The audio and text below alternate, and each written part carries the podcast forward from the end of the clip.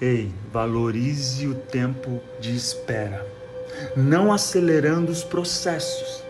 Você sabe que quando você entende que aquilo que você está vivenciando não se trata de um problema, mas sim de um processo, e que quando você compreende que é um processo, que à espera você não pode se desesperar.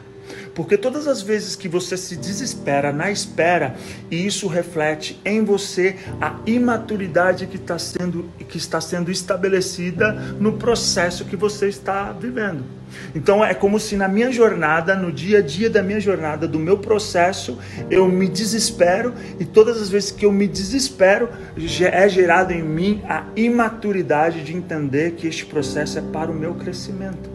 Então, o tempo de espera é de se valorizar, na verdade, porque eu estou, eu estou amadurecendo neste tempo de espera. Logo, este, logo, este tempo é muito valioso.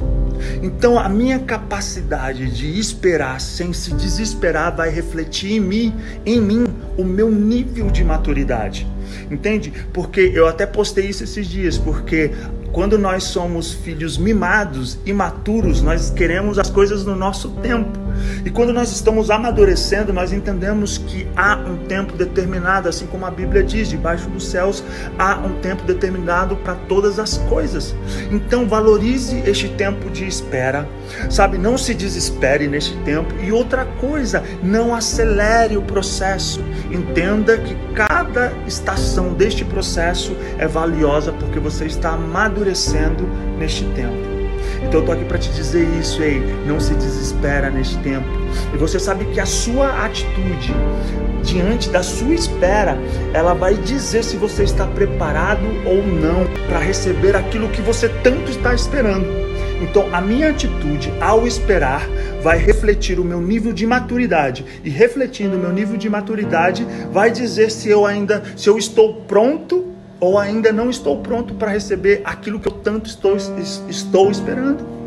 Então, olha só, aprenda a descansar, quietude na espera. Sabe? Não, não fica agoniado, não. Eu sei, ah, mas na, David, na prática, mas eu não consigo. Ei, começa a gerar uma semente, uma semente de quietude. Não, eu sei que isso faz parte do processo, tá? Porque quem não espera se desespera. Então, Comece a gerar a atitude correta nessa sua espera. Gratidão.